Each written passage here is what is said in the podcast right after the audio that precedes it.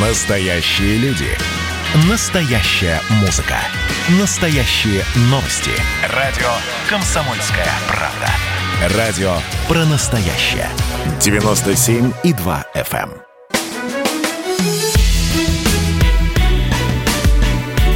Бофт знает. Иван Панкин и Георгий Бофт, известный российский журналист и политолог в студии радио «Комсомольская правда». Георгий Георгиевич, здравствуйте. Здравствуйте. Азербайджан заявил об ударе по ракетному комплексу в Армении. В общем, атакована территория Армении, насколько я понимаю. Об этом заявили в Азербайджане, это подтвердили в Армении.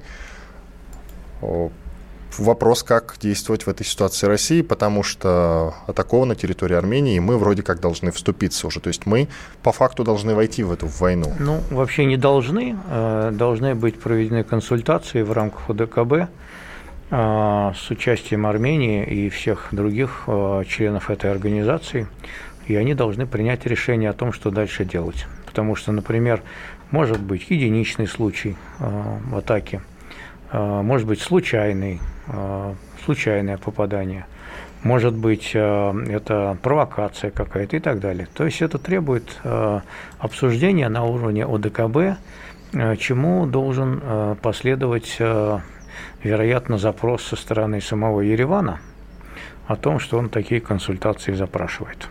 Ну вот армянский пока, жур... это, пока этого ничего не было. Но, в принципе, посмотрим, как дальше будет развиваться ситуация. Армянские журналисты в своих фейсбуках уже шутят. А, значит, вот некоторая маленькая пьеса. Азербайджан. Мы ударили по Армении. Армения. Они ударили по Армении. Россия. Российские военные проверяют информацию о том, что Азербайджан нанес удар по территории Армении. Такие шуточки шутят, что называется. Армения, подтверди... А, Армения подтвердила удар по своей территории? Да.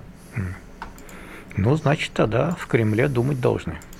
Но, насколько я понимаю, действительно запроса по линии УДКБ, вот этого договора, который скрепляет ну, наши обязательства, его, не было. Его не так, чтобы он прям должен обязательно быть. А, в принципе, ОДКБ может действовать и без запроса. А, вот, в уставе, я так понимаю, это предусмотрено. Но, а, в общем, желательно, чтобы он был. Что касается вашего прогноза, он близок к тому, чтобы сбыться? Я имею в виду первого числа, через две недели. Я не говорю Война первый, в... в начале декабря. Нет, начале. первое число было произнесено, потому было что произ... эфир был первого числа. Было произнесено к Дню народного единства. Вы вспомните, когда эта дата, и тогда мы сверимся. Хорошо. Близок этот день все равно. Близок, да. Близок. Как вы считаете, ну, дело идет к развязке? Дело идет к прекращению огня. Почему вы так считаете? Где, ну, меня, где вот это вот вы меня спросили, уверенность, я, откуда я ответил. она? Уверенность увеличивается в связи с тем, что обе стороны близки к исчерпанию своих текущих военных ресурсов а, для того, чтобы зафиксировать свои позиции. Ну, ясно, что Азербайджан не сможет в краткосрочном будущем взять под контроль ни Нагорный Карабах, ни семь оккупированных районов своих – вот, но может частично продвинуться, а, продвинуть линию фронта, что он уже и сделал, что я вам, собственно говоря, и предсказывал в качестве результата. Осталось дальше, а, в общем, добиться того, чтобы прекращение огня, которое было заключено 10 октября, оно соблюдалось. Оно пока не соблюдается. Вы сказали только что о том, что обе страны близки к исчерпанию своих военных возможностей, но за Азербайджаном, как мы все знаем, стоит Турция как они могут туда что-то там исчерпать? У них прямые поставки оттуда. Но... Ну, пока не доказаны. Плюс террористы перебрасываются из Сирии. Ну, есть такие новости, во всяком случае. Э, Путин будет стараться сдерживать э, э, намерение Эрдогана увеличить помощь Азербайджану. И не исключено, что где-то к концу месяца должны создаться какие-то решающие переговоры между Москвой и Анкарой – которые а, приведут к достижению какого-то временного компромисса. Потому что вряд ли э, Эрдоган хочет сейчас э, влезть в полномасштабную войну с участием России. Ну, будет опять будет поиск какого-то компромисса условного и, главное, временного, как я понимаю. Временного, конечно, временного. Ну, то есть э, Карабах так и останется неким ну, дымящ... этот, дымящейся этот, такой субстанцией. В этот раз, да, в этот раз его не освободят. Вы освободят, как будто, знаете, у вас такая проазербайджанская позиция на самом деле. Она ну, основана на международном праве. Может быть, вы не знаете, что такое существует. С точки зрения международного права Карабах э, считается частью Азербайджана. Хотя э, там э, живет армянское население, и если говорить о справедливости, то я бы хотел, чтобы это а, армянское население каким-то образом выразило свою волю о том на референдуме, где оно дальше хочет жить. Но это должно быть сделано после того, как туда вернутся беженцы, которых оттуда изгнали. Но референдум уже проводился как-то раз, и он был не в пользу Азербайджана, увы. А, референдум а, проводился в условиях, когда оттуда изгнали азербайджанское население. Давайте, давайте вспомним, в каких условиях это происходило. Была резня с одной стороны в Сумгаите, а, была резня в Баку, когда резали армян и русских. Вот, а, почему-то вот про русских часто очень забывают, но их там тоже резали. Вот, и были соответствующие действия со стороны Армении на тех э, территориях, где жили азербайджанцы. Все-таки миллион беженцев азербайджанских откуда-то взялись, которые живут на территории Азербайджана. Их изгнали именно из оккупированных районов и из Карабаха. Как вы считаете, будет ли в Киргизии, к другой теме, будет ли в Киргизии гражданская война? А, Президент Киргизии принял решение выйти в отставку внезапно. Горячая новость. Ну, в Киргизии э, все-таки ни одна из сторон не обладает э, достаточным э, силовым преимуществом для того, чтобы победить. Поэтому им, как не противно, придется как-то научиться друг с другом договариваться, этим кланам севера и юга, которые между собой бесконечно воюют на протяжении всей постсоветской истории, и найти какую-то формулу, когда э, они перестанут друг друга свергать. Э, дымится считаю, уже все постсоветское пространство, но вы продолжите, наверное, меня убеждать в как том, дыми? что... не все еще дымит. Казахстан но... не дымится, Узбекистан совсем не дымится, а в Туркмении вообще тишь да гладь да божья благодать. Она вовсе да, даже слава не Богу, дымится. конечно, и слава Богу. А наша великая страна разве дымится? Вы что такое несете Я сказал по территории. Территория СНГ. Да. Постсоветского пространства. Вот, дымится все же. Карабах, Киргизия, а, Белоруссия. Все-таки... Молдавия перестала дымиться. Будем надеяться. Но а, Беларусь том, что... а Беларусь не дымится, там мирные же протесты идут. Там же ну какой? Пока там уже призывы к революции ну, Призывы, призывы это не революция. Мало ли кто, кто к чему призывает. У нас тоже можно найти каких-нибудь экстремистов, которые к чему-нибудь призывают. Ну, не знаю, вроде как, вроде как поговаривают, что она реально победила на выборах. Так Но что просто с... к экстремистам ее уже ну, так не отнесешь. Мы с вами это обсуждали. Мы как-то говорили, что Лукашенко получил наверняка э, процентов 30 голосов. А точно. я и говорю, поговаривают. Поговаривают, да. А э, все остальные он, наверное, не получил все-таки. Поговаривают, да. Ну и что? И все же вот эти вот э, уже, можно сказать, горячие такие точки, точки кипения все-таки подталкивают к мысли о том, что без какого-то стороннего вмешательства тут не обходится.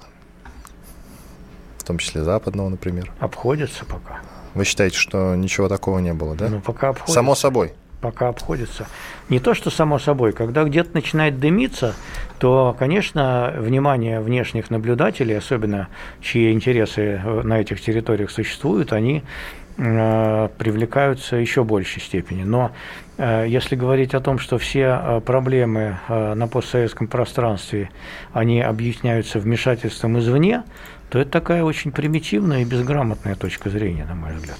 То есть без конспирологии обойдемся, да? Нет, ну как вмешательство? Ну вот если вмешательство в дела Беларуси, ну, конечно, у Тихановской есть сейчас советники – Конечно, ей там что-то советуют. Она, наконец, находится на территории Литвы, базируется. А, конечно, европейские страны не безучастны к отношению к тому, что происходит в Беларуси.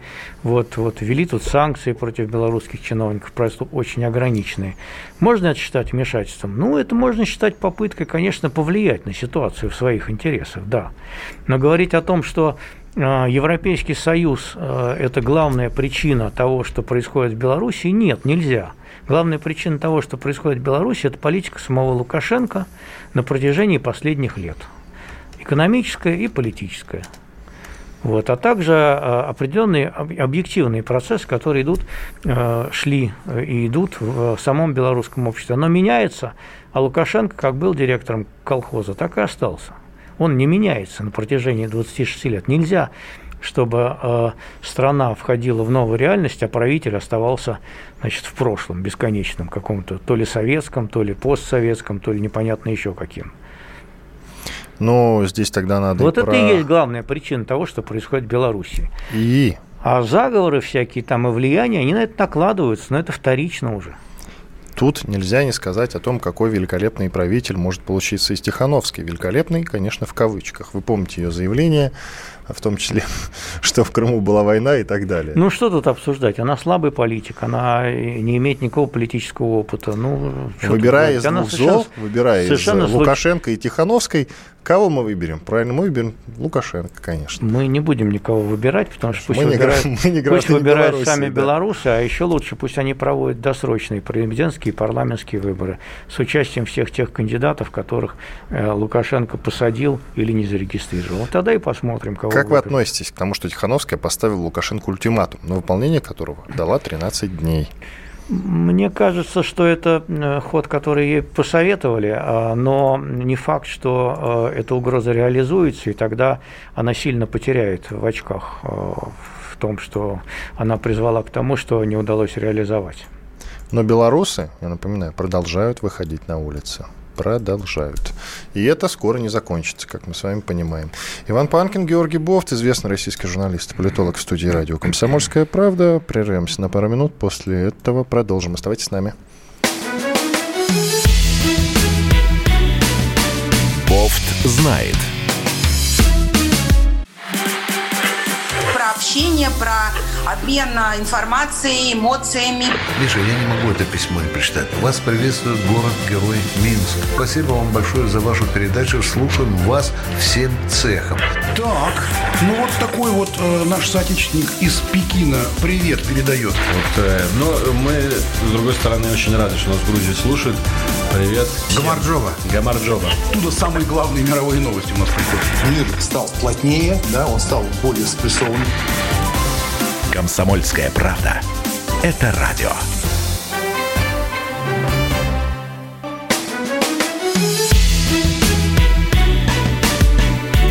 Бофт знает. Иван Панкин и Георгий Бофт, известный российский журналист и политолог. Мы продолжаем. Тем временем, пока мы тут сосредоточены на делах на постсоветском пространстве, Евросоюз ввел антироссийские санкции. А, из-за ситуации с Навальным. Вот мы, когда просто мы привыкли к слову санкции, уже не обращаем на него внимания. А надо бы обращать на него внимание, потому что на этот раз, ну, точнее, не на этот раз, но вот эти санкции, которые прямо сейчас введены, со вчерашнего дня, наверное, да, со вчерашнего же дня? С сегодняшнего. А, с сегодняшнего дня они введены, просто вчера стало известно, а, они введены. Они, насколько я понимаю, такие довольно тревожные. Итак, под санкции ЕС за отравление Алексея, Навального попали заместитель главы аппарата президента Сергей Кириенко, начальник управления внутренней политики аппарата президента Андрей Ярин, директор ФСБ Александр Бортников, заместитель министра обороны Алексей Криворучко и Павел Попов, полпред президента в Сибирском федеральном округе Сергей Меняйло э, и институт, где разрабатывался новичок. Якобы. Вот. Якобы. Якобы. Э, но это, это безумие. Во-первых, ну, большие люди попали в список, прямо скажем. Не Кириенко, Кириенко на секундочку, Бортников, двое министров, двое замминистра обороны, ну, то есть, особенно ну, меня Бортников и Не, ну, Бортников, э, так сказать, еще я могу понять логику, по которой они действовали, но Кириенко, э, по какой логике туда попал, честно говоря, не очень понятно. Ну... Якобы все эти э, шесть человек, они вот э, там французы и немцы, они подготовили доклад специально аж на 500 страницах. Чего себе. Да, и они, значит, там, я, ну, его мы не видели, конечно, он такой закрытый, они там вот доказали, что все эти люди непосредственно причастны, либо были осведомлены. Представляете? То есть, значит, э, что там, ФСБ, прежде чем травить Навального, оно звонит, э, значит, полпреду в Сибирском федеральном округе. Мы что, тут потравим немножко, ты там не дергайся. вот, э, Ярин, который, ну, курирует внутреннюю политику, но они не, не, не состоят в служебных отношениях с ФСБ, вообще с силовиками. Э, логики в этом никакой нет, конечно, кроме той, что, ну вот тыкнули пальцем по должности, кого там, а, внутренняя политика, ну давай, внутренняя политика. А, вот географически он там где был? А, в Сибири, ну давай, значит, этого начальника. А почему не тронули начальника Томского аэропорта, например? А он что сделал? Чем он провинился? Ну, вот логика, да, якобы там Навальный э, выпил этот новичок там в аэропорту. Или, например, в гостинице. Тогда нужен директор гостиницы тоже под санкцией, да, или что? И горничная. Это, этот, э, горничная. Директора предприятия, изготовителя бутылочки. Бутылки, да, святой источник. Горничную, соответственно, которая там убиралась, потому что она же могла подкинуть. Ну, вот как? Они, было. они даже больше имеют потенциально вот так отношение к этому отравлению, если руководствоваться логикой Запада, чем, например, Бортников. Или даже, или тем более Кириенко, и тем более Меняйло. Ну, Нет, ну а если быть совсем тогда логичным, да. я имею в виду по линии Евросоюза, то тогда надо лично против Путина вводить санкции-то. Потому что Навальный называл его виновником отравления. Он других имен не называл. Товарищ полковник, запишите, пожалуйста, фамилию этого гражданина на будущее. Надо с ним как-то поработать. Он несет какой-то экстремизм какой-то несет в эфир. Я сейчас от вас отсяду. Вы и так довольно далеко от меня. Как минимум, ну, два метра с соблюдением всех норм от вас просто за версту несет экстремизм. Вы что такое говорите? Нет, я подсказываю просто. Кому? Коллегам в Евросоюзе. А вот если вы будете подсказывать, это уже пахнет государственной изменой. Вот насчет, кстати, государственной измены. Насчет, кстати, государственной измены. Так как Навальный призывал в своих интервью для зарубежной прессы э, вводить санкции против России, можно ли его назвать э, ну, предателем страны, Родины? А, формально, формально, конечно, э, нельзя, но неформально это выглядит, конечно, не очень красиво.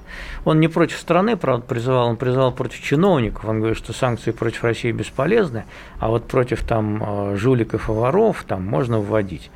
Но, в принципе, вот есть такой хороший принцип, э, значит, извиняюсь за тавтологию, американцев. Он звучит примерно так, что внешняя вернее, внутренняя политика, она кончается у кромки воды. В смысле, все наши внутренние разногласия, они кончаются вот на берегу, то есть на границе. И не надо их выносить э, вовне. Тем более апеллировать к иностранным государствам, чтобы они каким-то образом значит, разбирались в наших внутренних делах. Я считаю, что это очень хороший принцип, и э, ему можно следовать как нашим оппозиционерам, так и нашим лоялистам. Ну вот на, стране, на сайте Владимира Познера, известного журналиста, на его сайте ему один из его почитателей задал вопрос. Алексей Навальный призывает европейские страны ввести санкции против российских граждан, в частности, против Валерия Гергиева. А, и вот Владимир Познер ему отвечает, что о своем отношении к Навальному я уже говорил, повторяться не буду, однако а, его призывы являются государственной изменой. Вот я читаю на его сайте. Ну, формально это мнение Познера, он может считать что угодно. Вот, я говорю, что юридически это не считается государственной изменой, но выглядит крайне не, некрасиво, э, непатриотично и э, политически, мне кажется, проигрышно. Если ты, будешь, если ты рассчитываешь на какую-то поддержку в России и будешь подзуживать иностранные державы к тому, чтобы они тут кого-то наказывали, за то, что тебя отравили, то очков ты на этом точно не наберешь. В Советском Союзе было такое понятие диссиденты. Вот. считается, что диссидент это тот, кто жаловался иностранным государствам на действия Советского Союза. Правильно ли, кстати? Ну, диссиденты это не согласны, в, в, в том числе они апеллировали да, к иностранным государствам. Но э, традиция диссидентства зарождается раньше. Э, диссидентом первый, наверное, был князь Андрей Курбский – который убежал от Ивана Грозного, стал апеллировать к Литве, э, значит, в том, чтобы она что-то там сделала. Так, потом другим диссидентом был Владимир Ильич Ленин, который выдвинул лозунг поражения своего правительства в Первой мировой войне. Он считал, что так он приблизит социалистическую революцию. В этом плане советские диссиденты э, шли ленинской дорогой. И, и Навальный, собственно, даже тоже пытается идти ленинской дорогой. Но ленинская дорога мы знаем, к чему привела.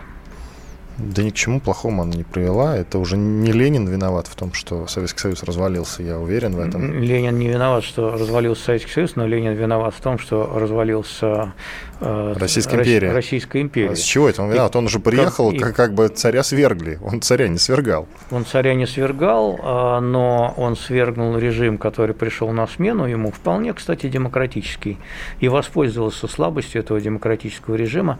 И давайте вспомним, кто его сюда прислал. Э, это, это была... спорный момент насчет Германии, правда. Вот историки это, спорят, это... давайте не будем становиться нет, ни нет, на одной мы, стороне. Мы не будем, э, даже я тут не буду с вами спорить, я скажу вам, что это был э, спецоперация германского генштаба, и никакой иной она быть не могла, поскольку его и проводили через оккупированную территорию. Как это могло делаться вопреки воле германского генштаба? Расскажите мне, пожалуйста. Вам куча людей расскажет. Ой, да ладно. Куча людей. Эти все люди коммунисты, которые защищают э, эту, эту мумию, которая лежит на Красной площади.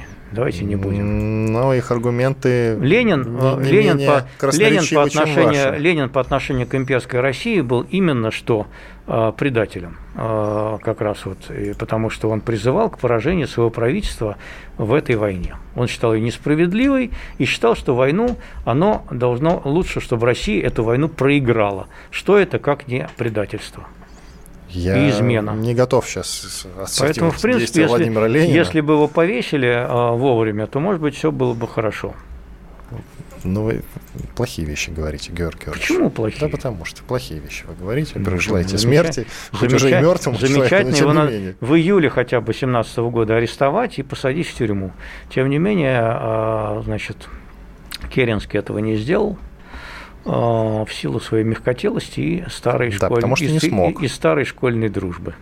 Ну вот, ну не смог, да. Ленин подобрал власть, когда она валялась никому не нужная, в общем-то. Поэтому обвинять в этом Ленина, ну, как минимум, странно. Я, я так считаю.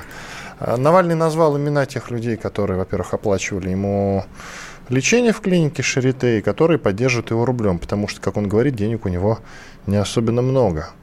А вот этих людей про них что можно сказать? Можно их считать предателями, потому что они поддерживают Навального? Ну, такое мнение, просто вот если почитать в Фейсбуке разные, такое мнение присутствует тоже. Ну, опять же, с юридической точки зрения нет. Они поддерживают, э, во-первых, они действовали из, э, по-своему, гуманитарных соображений, они хотели э, спасти этого человека которого, так сказать, отравили, ну, не считая, что его отравили, да, вот. И, во-вторых, они э, действуют из политических соображений, поддерживая таким образом э, оппонента э, правящему режиму. Ну вот, давайте назовем эти имена. Предприниматель Борис Зимин, предприниматель Евгений Чичваркин, одиозный, который живет в Лондоне, а, Зимин, кстати, тоже, по-моему, живет в Лондоне.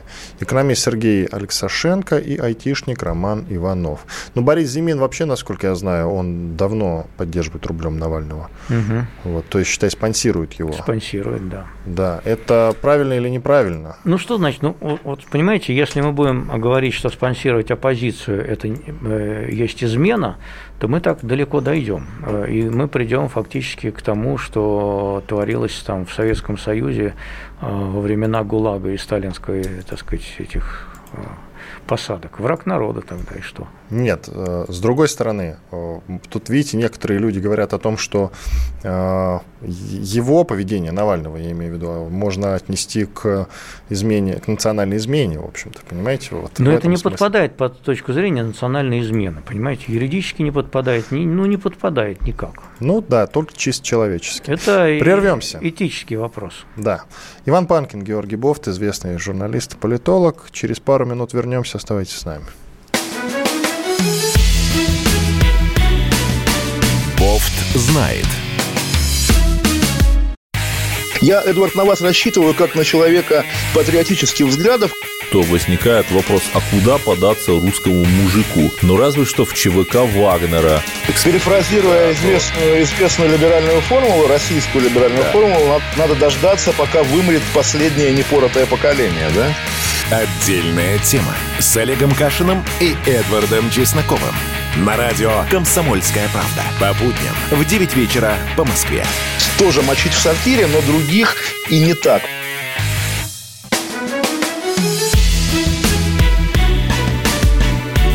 Бофт знает. Иван Панкин, Георгий Бофт известный российский журналист и политолог, по-прежнему с вами. Георгий Георгиевич, там чего набираете-то? Я с вами. Ну, я донос на вас пишу. А, ну, слава богу, наконец-то. Хоть у кого-то смелости хватает. Давайте поговорим о том, что, возможно, будут прерваны наши отношения, наши, я имею в виду, российские отношения с ЕС, с Евросоюзом. Представляете? Об этом накануне заявил глава МИД России Сергей Лавров. Конкретно он сказал, что Москва будет вынуждена прервать диалог с Евросоюзом, так как западные коллеги не понимают необходимости взаимоуважительного разговора. Ну что действительно так. Потому что Германия себя проявила последний месяц как-то не очень красиво за время отравления. Вот за то время, которое прошло с момента отравления Навального, вела себя, прямо скажем, не очень корректно, не очень красиво. Ну и остальные западные страны тоже. Тоже.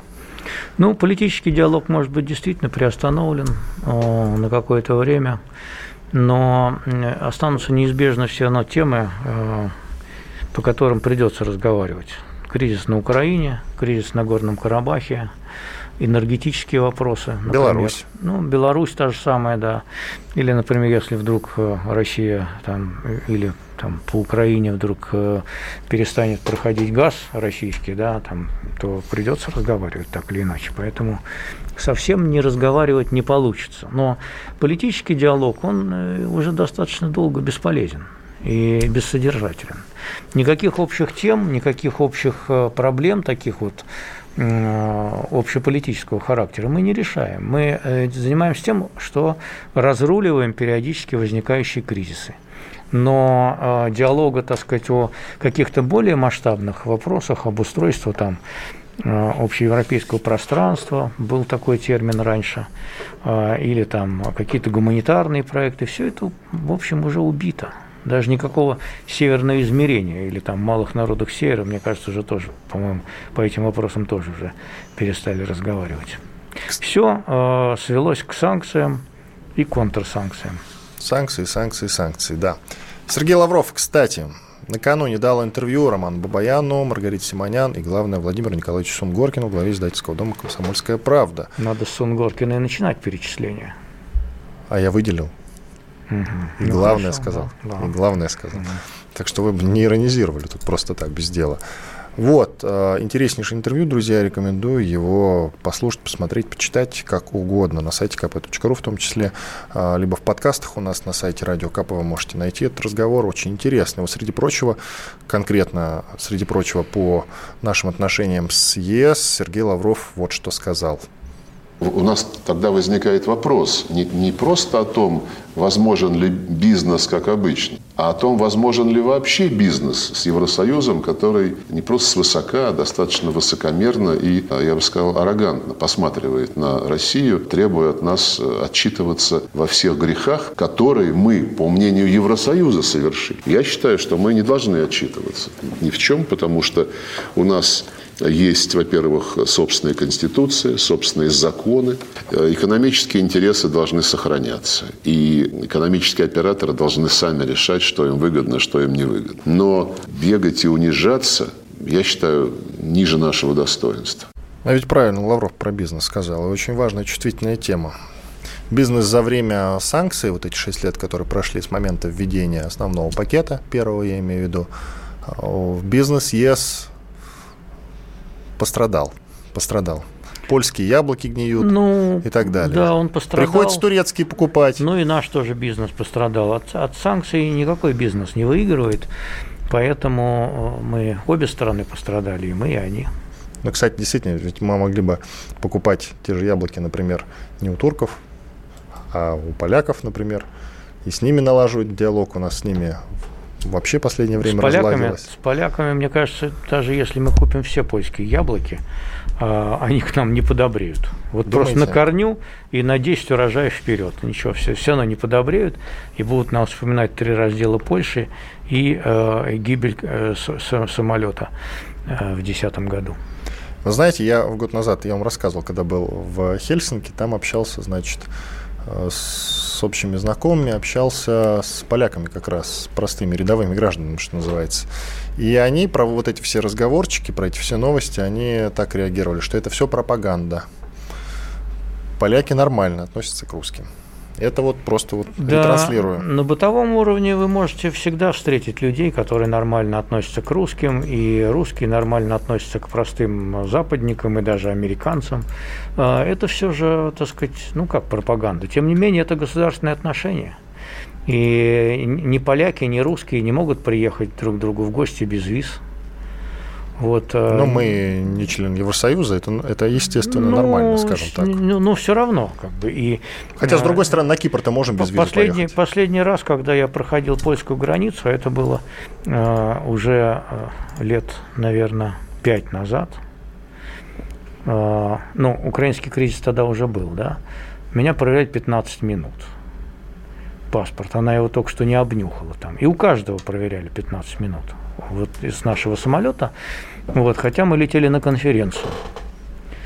Вот эти 15 минут, они и говорят об отношении государства к гра- гражданам значит, э, соседних государств. Что же он там в паспорте-то обнаружить такого А они, лист- хотел? они листали его там, считали дни, там, сколько я был в шенгенской зоне, там еще что-то обнюхивали, какие визы там стоят, может, там какая подозрительная стояла и так далее. И так вот нехотя э, и с мрачным выражением лица швырнули мне его обратно. Это отношения.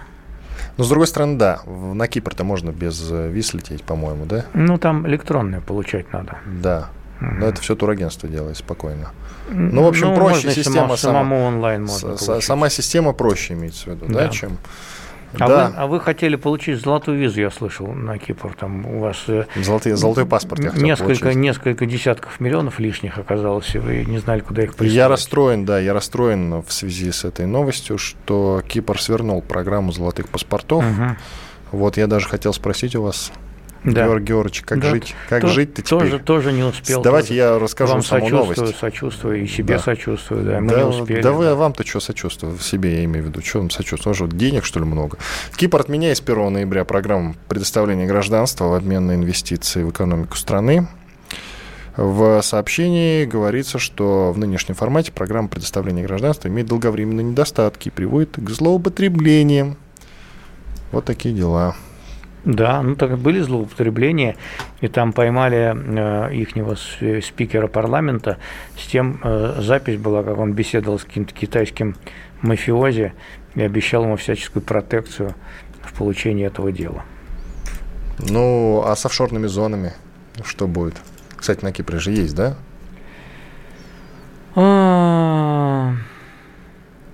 А, Вздохнул он тяжело. Ну, офшорная зона кипрская, она теряет свою привлекательность, поскольку э, налоговый режим уже не такой э, благоприятный в силу договоренности с э, российским Минфином.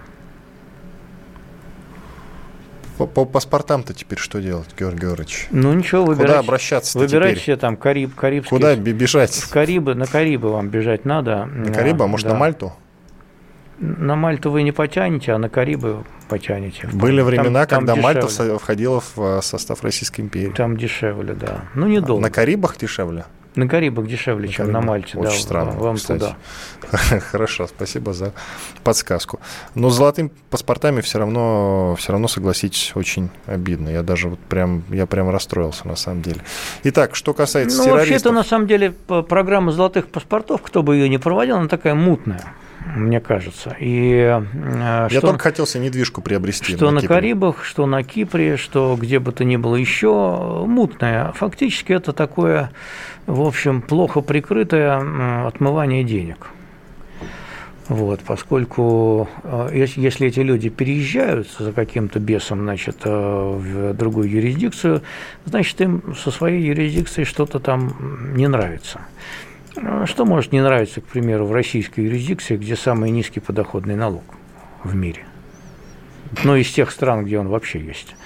Вот, а поэтому, так сказать, как-то это может быть и правильно, и хорошо, что не будет.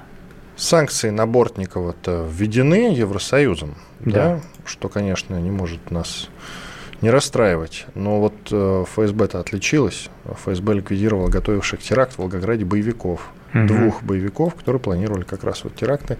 Говорят, что э, местом для теракта был ими выбран монумент Родина Мать зовет, что самое ужасное.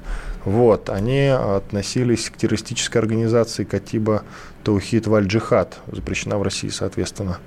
Вот такие дела. Вот эти террористы современные, они кто? Раньше мы думали, что это выходцы с, с Кавказа какие-то, да, э, которым Россия чем-то не угодила. А теперь это, я так понимаю, это от ИГИЛ все идет, правильно ведь? Всех этих Дочки, террори... так называемые ИГИЛ, да? Ну, всех этих террористов объединяет принадлежность к одной религии. И мы эту религию знаем. Поэтому, э, может быть, есть какие-то террористы не исламисты, но все террористы, которые сейчас есть, они все исламисты. Вот так получилось. Это месть за Сирию или что это? Да они найдут за что мстить, понимаете? А, Все-таки... А, но мотивы бы хотелось понять. Мотивы, они у каждого свои. В каждой стране они свои. Но а, огромное демографическое давление, неустроенность, социальная несправедливость в мусульманском мире порождает множество проблем а также иммиграция, когда они сталкиваются с чуждой им европейской культурой, она тоже порождает множество проблем. И все это вместе создает такой огромный э, котел, где варятся э, в том числе вот эти нехорошие идеи. К тому же религия молодая относительно христианства, и она еще, можно сказать, не совсем, так сказать, вот устоялась. Она пассионарная. Прервемся. Иван Панкин, Георгий Бог. Бофт знает. Когда армия. Состояние души. Военное ревю на радио «Комсомольская правда». По вторникам и четвергам полковник Виктор Баранец метко стреляет словом. Ну а теперь, если Эрдоган только заикнется, мы ему приставим большую розовую дулю к носу. Ну правильно же.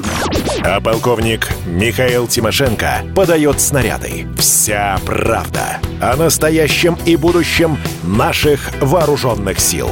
Ну и немного армейских байк. Медведя можно научить стрелять из автомата. В прямом эфире. Слушайте и звоните. Военное ревю. По вторникам и четвергам в 16.00. По московскому времени. Никто не уйдет без ответа.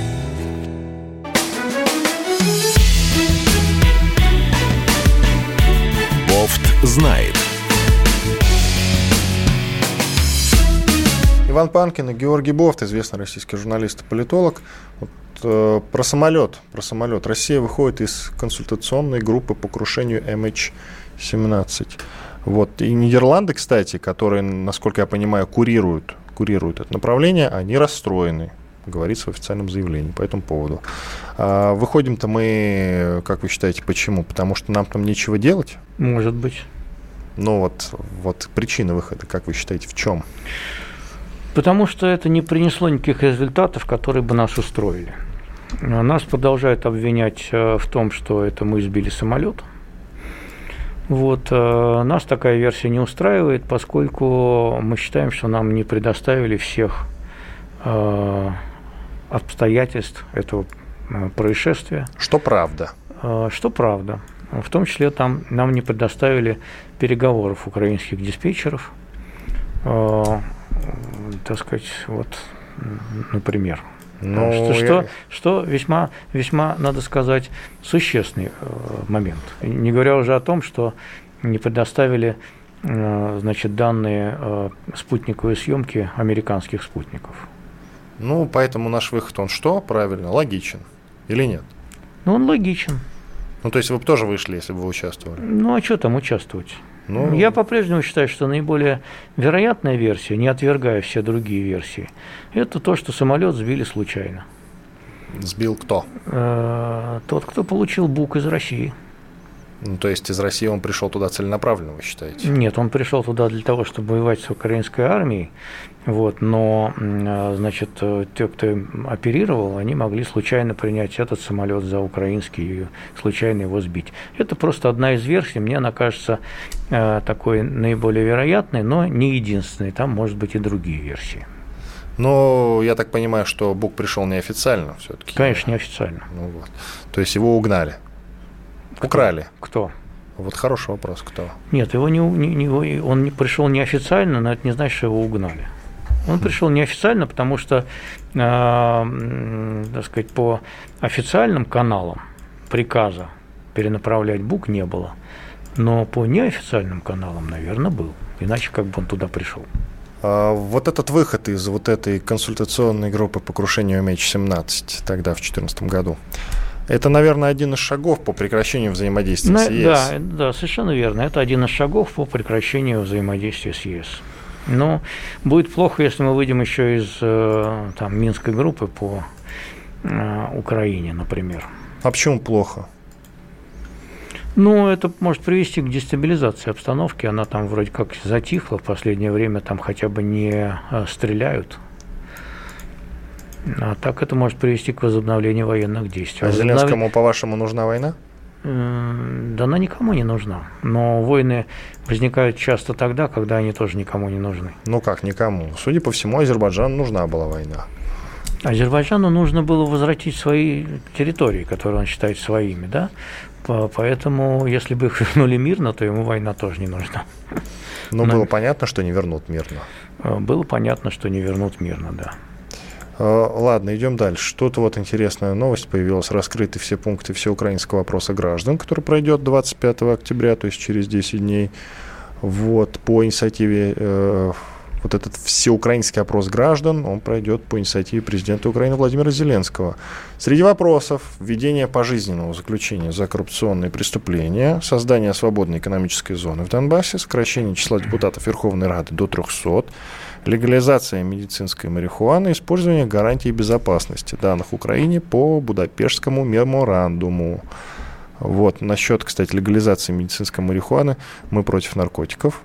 Э, поэтому я не знаю, зачем это нужно Украине. Но ну, он там написал... Они по, по голландскому сценарию хотят, да? Он, ну, он не только в Голландии, она легализована в целом ряде штатов США и нескольких других странах. Поэтому это их выбор, э, мы по нему по этому пути не идем. Это Европа.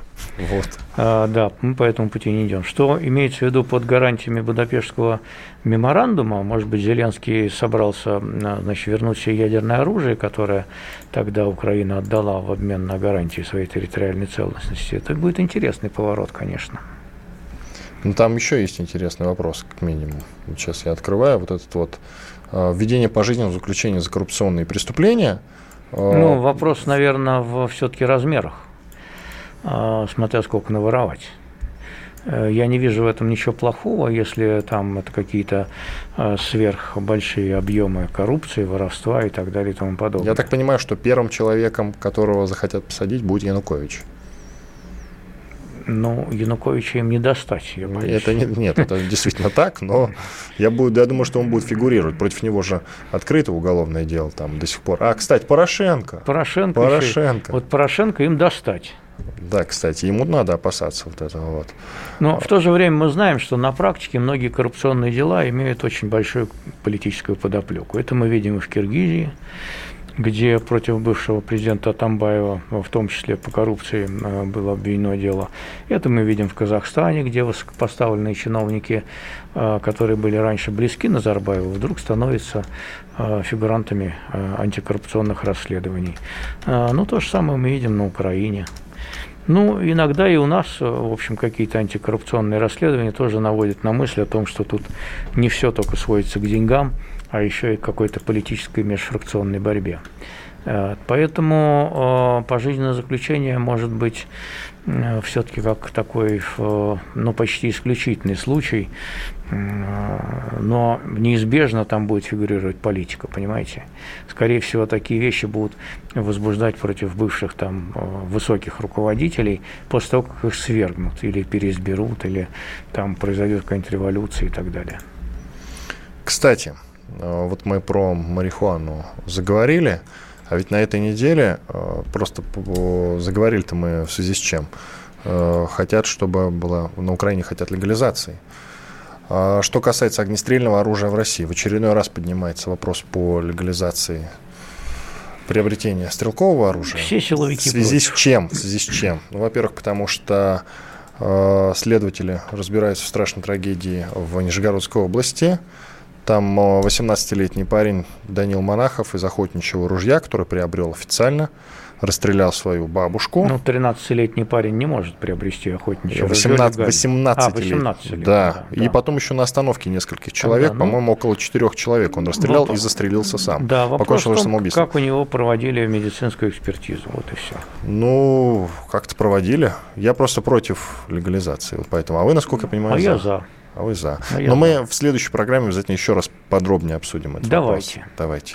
А то. Друзья, в полностью программу, традиционное мое к вам обращение, полностью нашу программу и многие другие интересные программы радио «Комсомольская правда» вы можете послушать на, на нашем сайте radiokp.ru. Всего вам доброго. Всего вам доброго. Иван Панкин и Георгий Бофт, известный российский журналист и политолог, были здесь, остались довольны.